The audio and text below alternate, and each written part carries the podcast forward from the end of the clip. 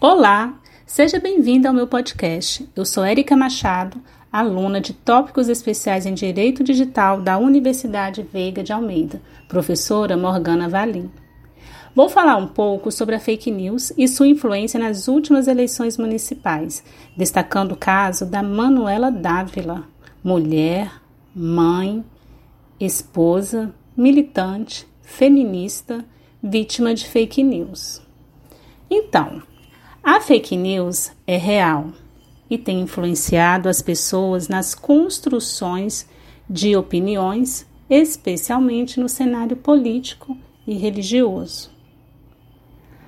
Acontece que a fake news não só influencia, mas hoje percebe-se que ela, a mentira, tem definido as eleições e o futuro do nosso país.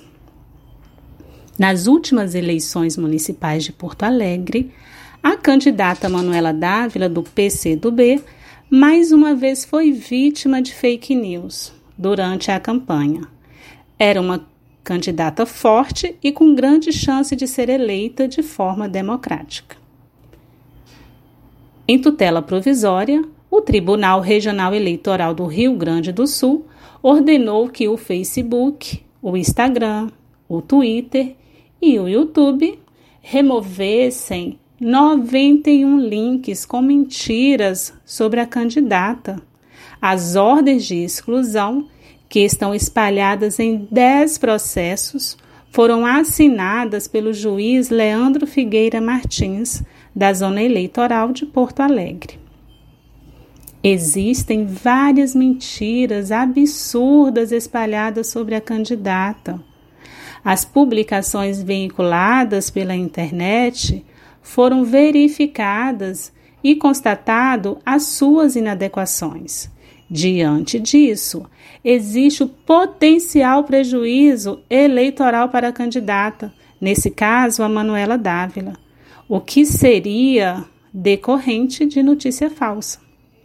Nas decisões, o magistrado pede que, caso seja confirmado ilícito eleitoral, as redes sociais devem possibilitar a identificação dos titulares dos referidos perfis que produziram os links com mentiras. Deste modo, percebe-se que o combate ao fake news no Brasil ainda é tímido. As medidas judiciais adotadas não têm o poder de inibir tais atos pois a onda de fake news é crescente, somado à falta de informação da população, que cada vez mais tem sido influenciada por notícias falsas e tendenciosas, com o poder de mobilizar multidões como zumbis.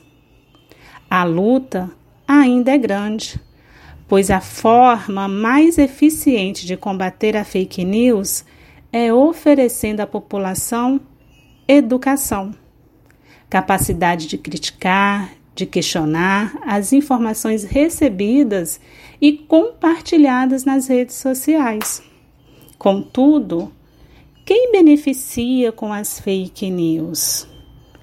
Será que são as mesmas pessoas que deveriam investir na educação da população?